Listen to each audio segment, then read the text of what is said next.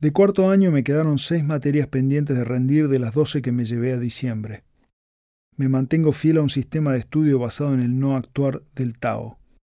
En términos académicos, no hago nada de marzo a noviembre. Nada.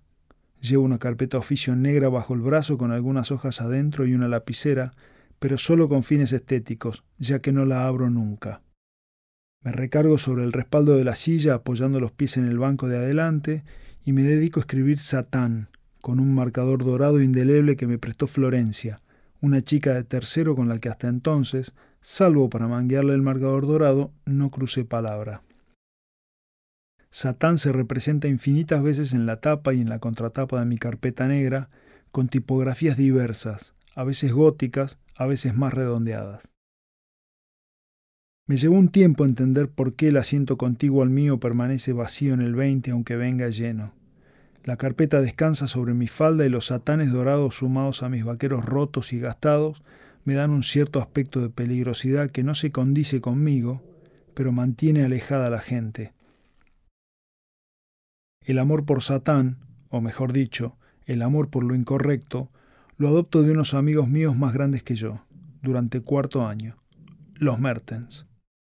Es otoño y llevamos un par de años en la casa del Pinar cuando se instala en mi casa Arturo Mertens. Vino a Bariloche buscando trabajo, es tucumano, está recién recibido de ingeniero y es el hijo mayor del tutor de tesis de la doctora. Vuelvo del colegio una siesta dispuesto a poner de wall y lo encuentro sentado en los sillones del living escuchando a Judas Priest. Está cruzado de piernas en una esquina. La luz macilenta de mayo entra de lado por la ventana y hace brillar el color oscuro de sus botas salteñas de cuero de búfalo. Tiene la tez lechosa y el pelo cobrizo. Arturo Mertens parece un vampiro en esa semioscuridad. Hola, pendejo cajeta, dice. ¿Qué no te acordás de mí? Agrega pitando un sacho y soltando una nube de humo en el ambiente claroscuro. Claro que me acuerdo. Varias veces lo vi a él y a su hermano menor en las visitas sociales que mis padres les hacían a los suyos, pero entonces yo era un niño y ellos adolescentes, por lo cual jamás cruzamos palabra. Charlamos de música durante un rato, donde escucho absorto sus historias sobre algunas leyendas del rock que yo desconocía. Me habla del punk inglés, de The Clash y de Jam, y de cómo el punk va a terminar con el trabajo que no hizo el rock, cambiar el mundo y convertirlo en basura. Arturo Mertens es una enciclopedia de saberes musicales. Es osco y huraño, pero buen tipo, y a pesar de que coincidimos en detestar profundamente a los Beatles, su gusto musical está enfocado puramente en el heavy metal, el único género que según él se asemeja a la música clásica por la fuerza que le impone a sus instrumentos. Nunca entendí bien esa parte, pero enamorado de esa suerte de ruido infernal que salía por los parlantes, repetí su frase en el colegio incontables veces y siempre quedé como un duque. Mertens prende otro sacho y me pregunta si fumo. Me quedo mudo. ¿Fumas o no, pendejo? me increpa.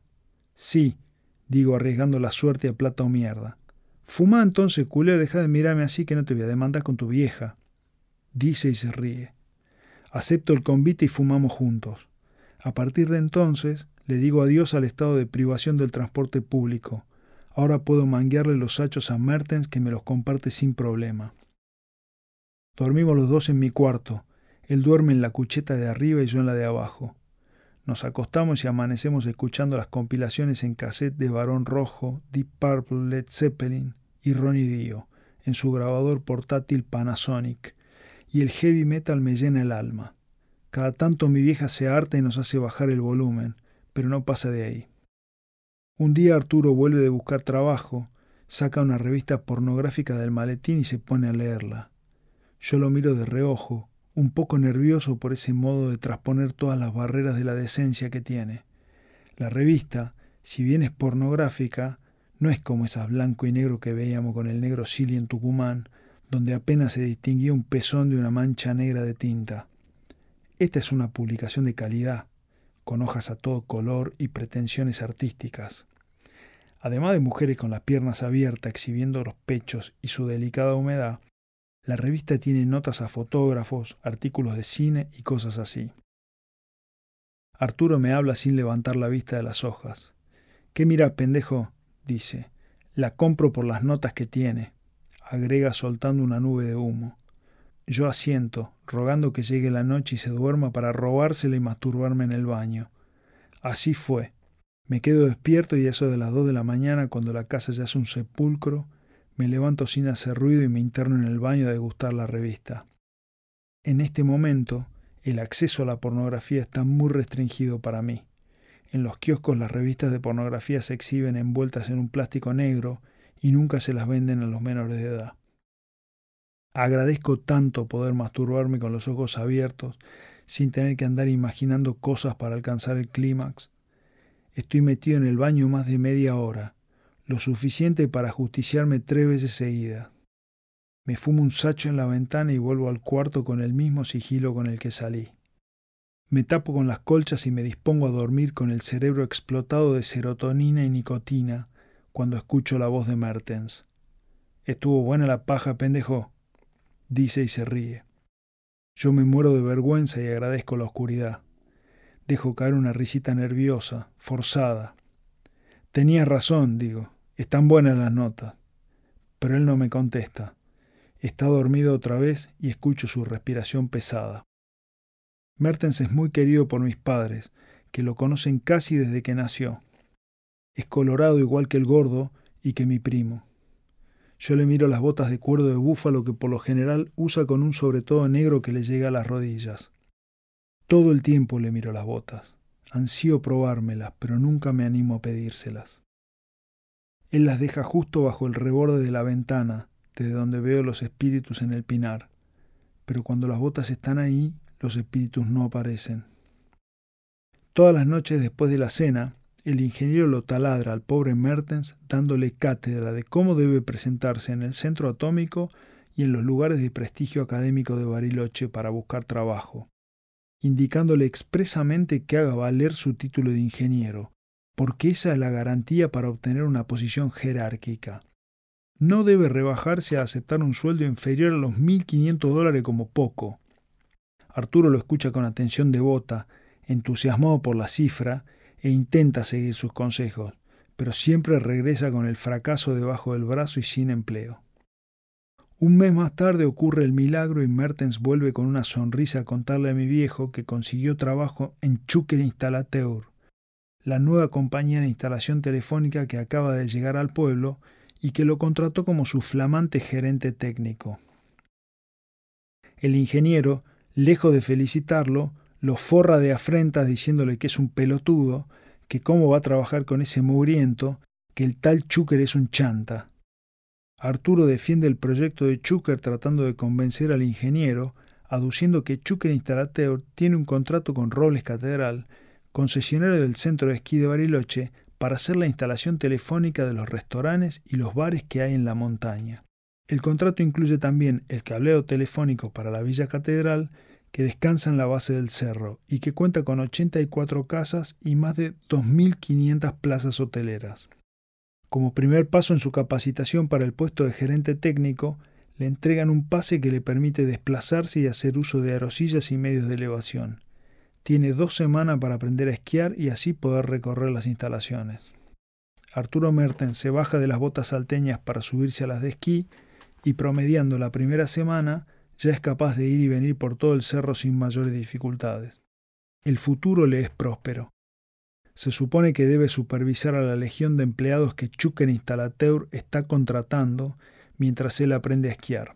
Ellos serán la fuerza de choque de una compañía que en poco tiempo, según las predicciones de Don Chucker, estará cotizando en bolsa, luego de dejar al centro de esquí y a la villa comunicados telefónicamente y para siempre con el resto del mundo.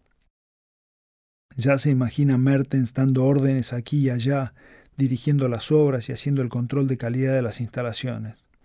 Sin embargo, el primer día de trabajo lo encuentra en la punta del cerro, cagado de frío y con una pala en la mano, cavando un pozo en la nieve a mano desnuda tratando de alcanzar la tierra helada y penetrarla 20 centímetros para así poder meter un ducto circular de plástico donde irán protegidos los cables del teléfono, mientras Chucker intenta, también sin éxito, clavar un pico en la roca 20 metros más allá, al lado de la confitería de Punta Princesa, a donde debe llegar el ducto. El viento sopla inclemente a ráfagas de 80 kilómetros por hora y les pone la jeta en carne viva. Seis horas más tarde, Arturo Mertens tira la pala a la mierda, aduciendo que no se puede trabajar así, mientras Chucker le recrimina que cómo es posible que siendo ingeniero no sepa hacer un pozo. Mertens le espeta que fuera él a hacer el puto pozo y terminan a las trompadas rodando ladera abajo como un revoltijo de frustraciones a la vista de los esquiadores que hacen malabares para no pasarlos por encima. Mertens se da cuenta de que la legión de empleados jamás llegará y que el tal Chucker es, como bien vaticinó el ingeniero, un chanta. Renuncia, mejor dicho, abandona su trabajo, se saca la bota de esquí, vuelve a sus botas salteñas y con el escueto currículum de una hoja bajo el brazo, recorre el centro de Bariloche una vez más en busca de nuevas oportunidades.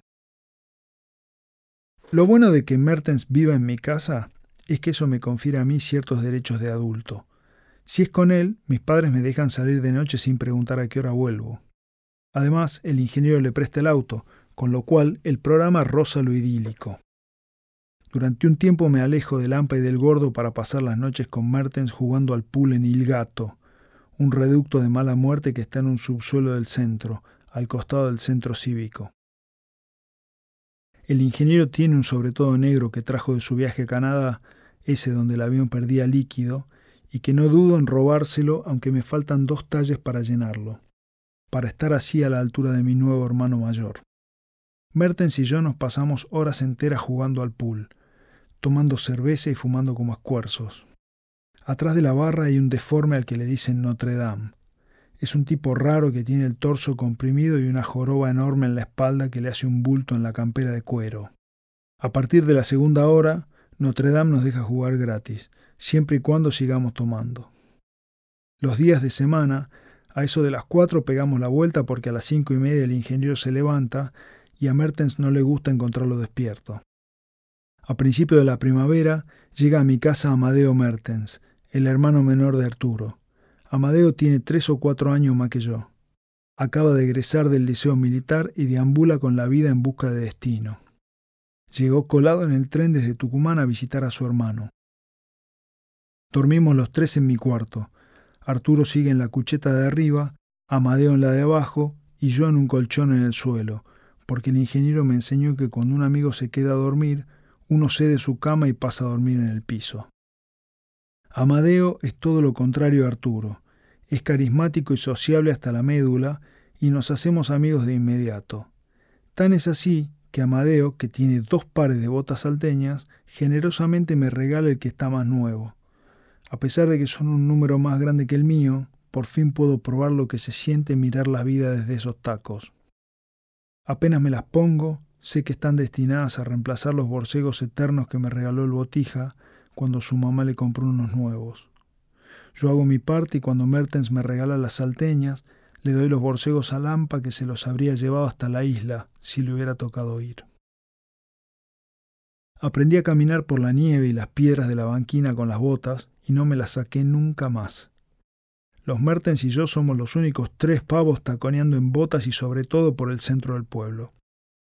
Mientras Arturo pugna por acabar con su condición de desempleado, Amadeo y yo deambulamos por los bares degustando cervezas con maníes. Y es en esas tardes que aprendo a mirar a las mujeres. Amadeo es rubio y germánico como su madre, mide un metro noventa y lleva el pelo peinado hacia atrás sin necesidad de usar gomina. Las entradas de la frente se le delinean prolijas haciéndole resaltar los ojos verdes y profundos bajo las cejas rubias. Las mujeres le dicen cosas por la calle y es la primera vez que las veo piropear a un hombre. Las más jóvenes le gritan dioso y las viejas cuarentonas le hacen ojitos. Hasta las amigas de la doctora lo miran con ganas. Si yo tuviera veinte años menos, dicen por lo bajo cuando lo ven en mi casa. En los bares no hay tarde que Amadeo no me deje solo en la mesa durante un rato mientras se pone a charlar con alguna turista en la barra. A los quince minutos ya están besuqueándose y Amadeo vuelve a la mesa con un teléfono de hotel anotado en una servilleta y la promesa de un encame seguro.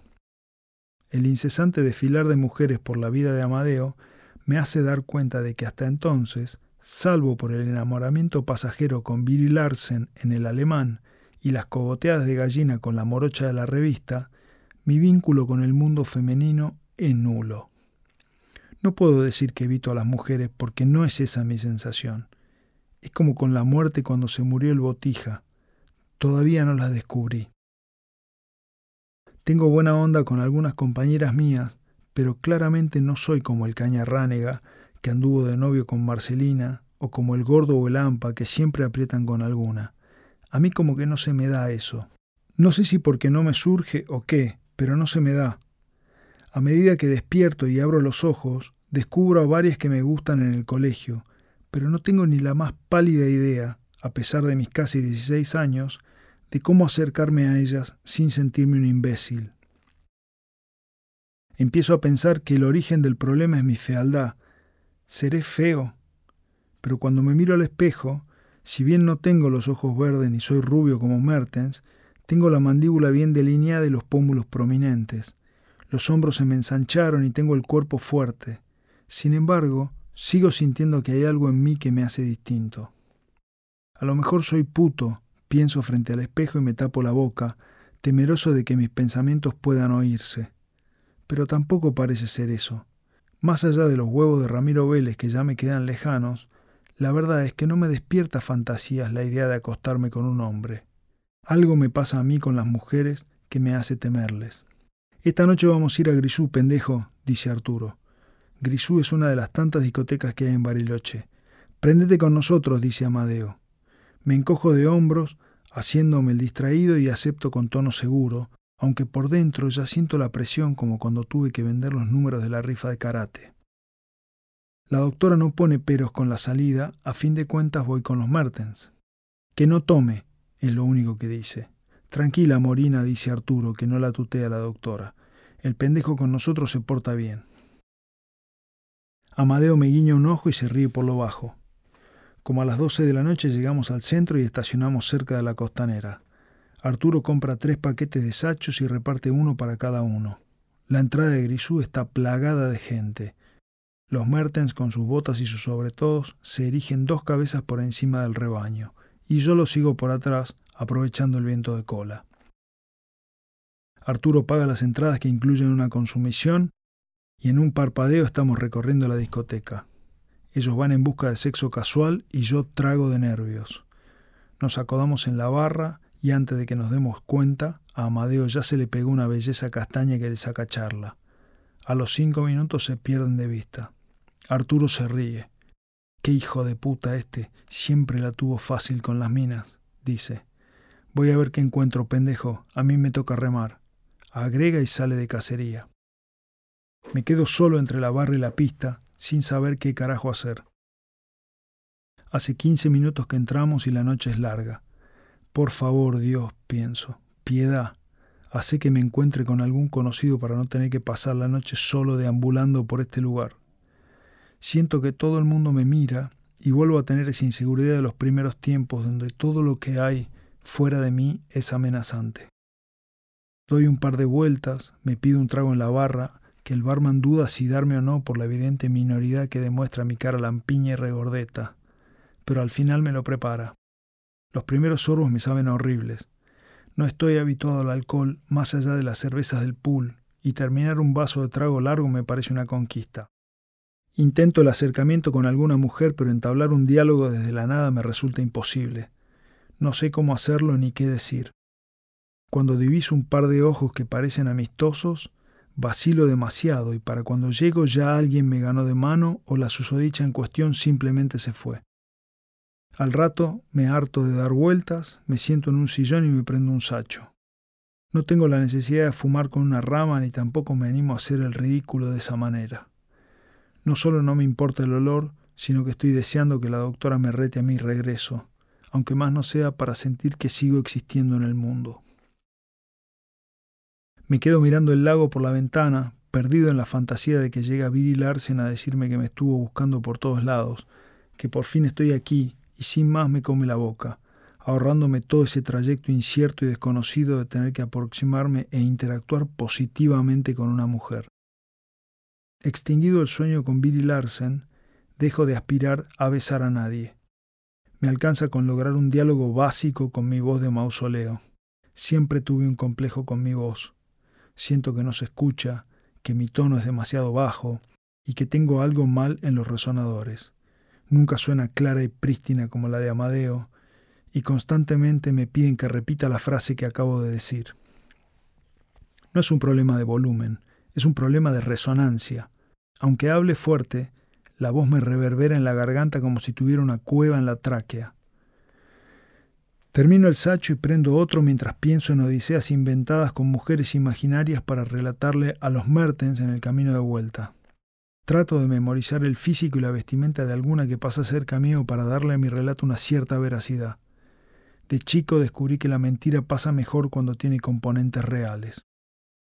A mi lado se instala una pareja que empieza a besuquearse sin vergüenza y me siento intimado a incorporarme del sillón que tan bien contiene mis angustias. Hago no más de cinco metros cuando Florencia del Río aparece frente a mí. La conozco del colegio. Es la que me prestó el marcador dorado con el que escribí Satán en mi carpeta. Va tercero junto con Annette, la del libro de Zeppelin. ¡Ey! ¿Qué onda? ¿Qué haces acá? dice con una sonrisa que abre mi cielo tormentoso. Vine con unos amigos, digo olvidándome de sonreír. Yo vine con mi hermana, pero no sé dónde se metió. ¿No la viste?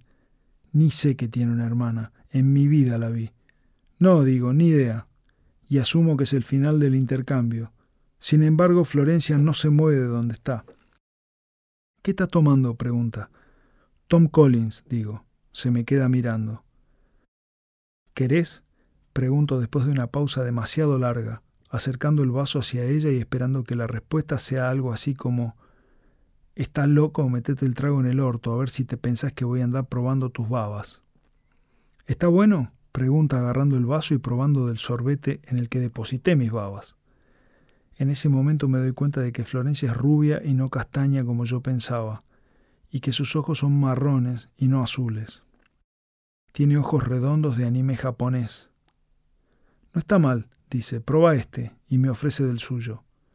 Agarro el vaso que tiene un contenido rojo indescifrable y le doy un sorbo, esperando que en cualquier momento se desnude un chiste en mi contra y surja la burla.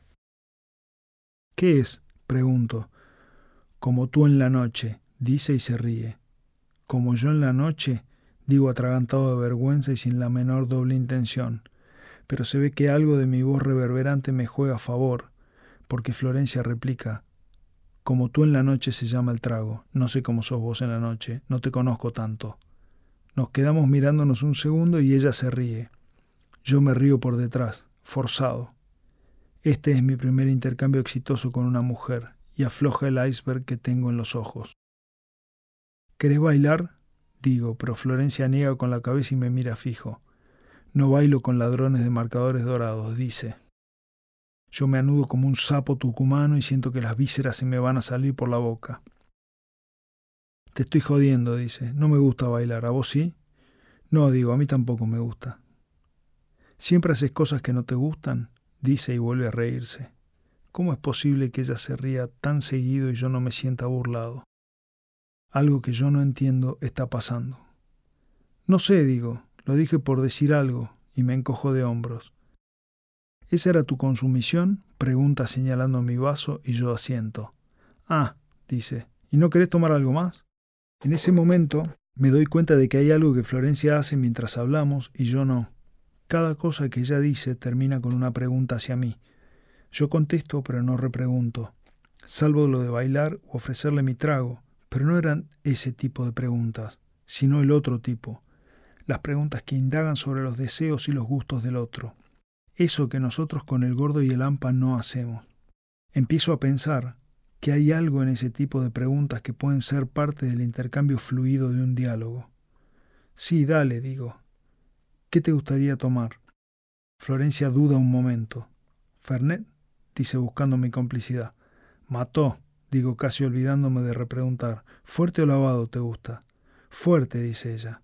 Pará, ¿a vos te gusta fuerte o lo vas a pedir así por mí?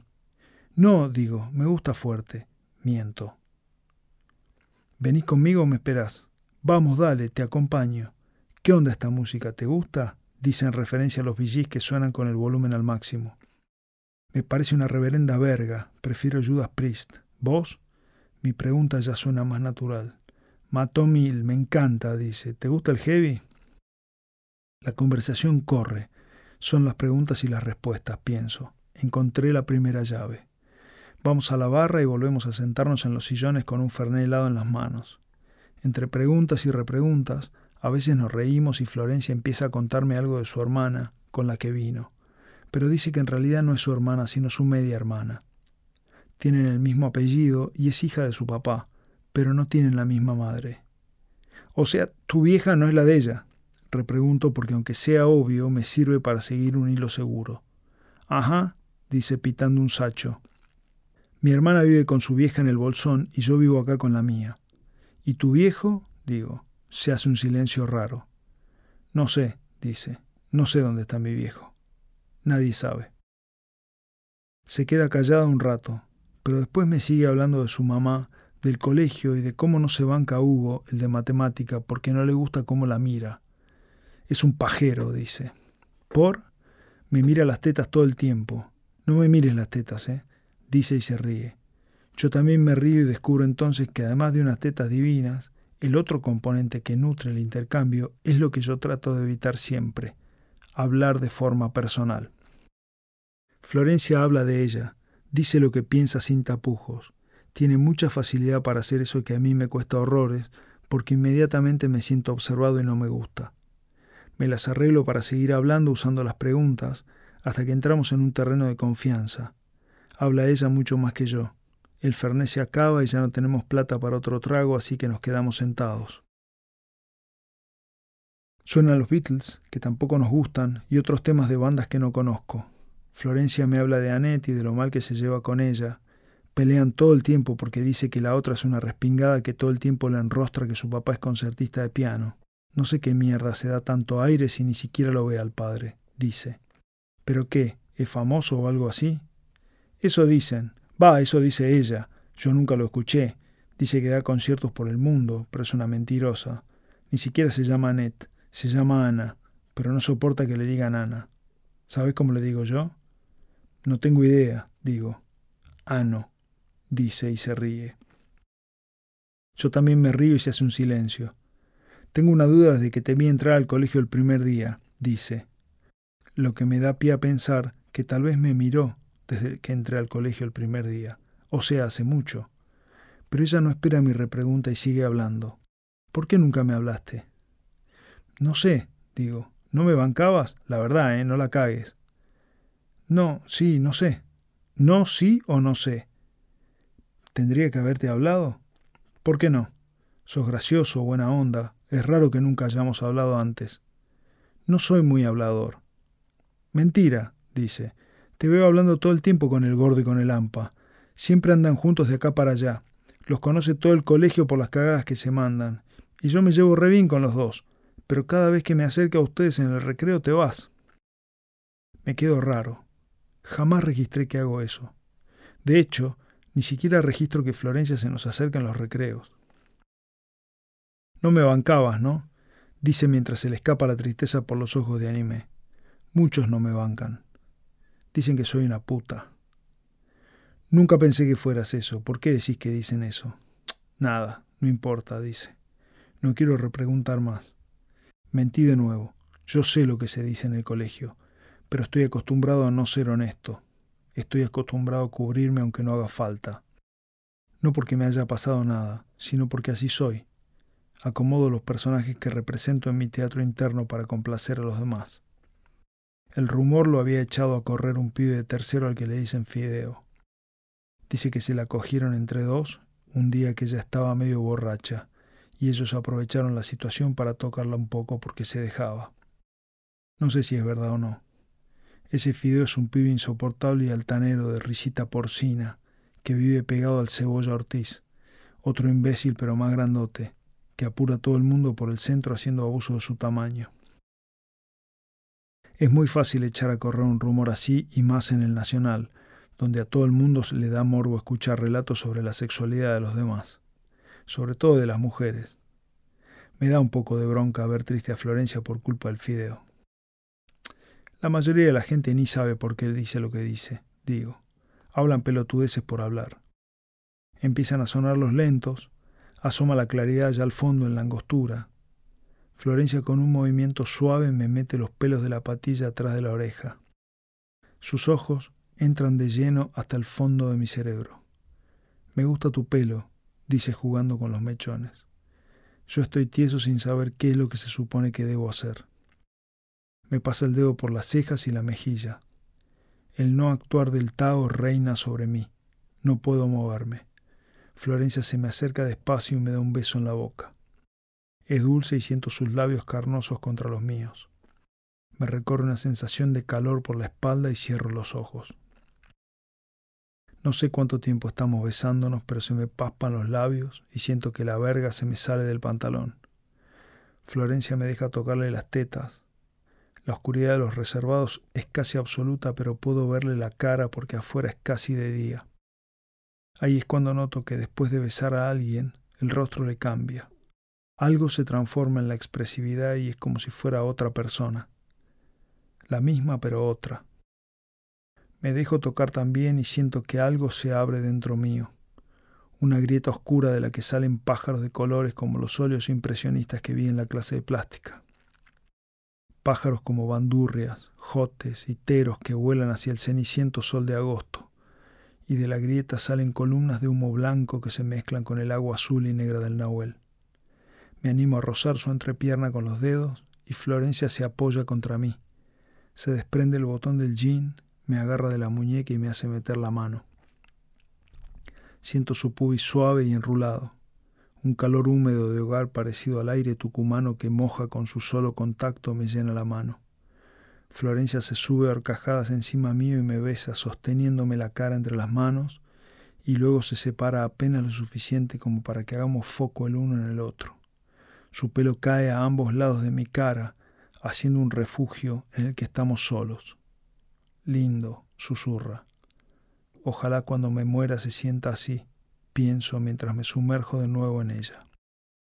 ¡Pendejo, Ura! El grito de Amadeo me saca del sopor. Tiene dos vasos con Ferné en la mano. Florencia se acomoda el pelo y se sienta a mi lado, riéndose. Los Mertens están frente a mí. Pendejo hijo de puta, hace dos horas que te estamos buscando, dice Arturo. Les presento a Florencia y nos quedamos los cuatro ahí un rato hablando pavadas. Me da un poco de miedo de que a Florencia le guste más mi buen amigo Amadeo Mertens que yo, pero no digo nada. Como a eso de las seis nos despedimos. Florencia se va con su hermana y yo me voy con los Mertens. Salimos y durante varias cuadras me palmean la espalda mientras les cuento mi aventura. Volvemos a mi casa a eso de las ocho y las trompetas de Louis Armstrong ya suenan estridentes y se escuchan cuatro kilómetros antes de llegar.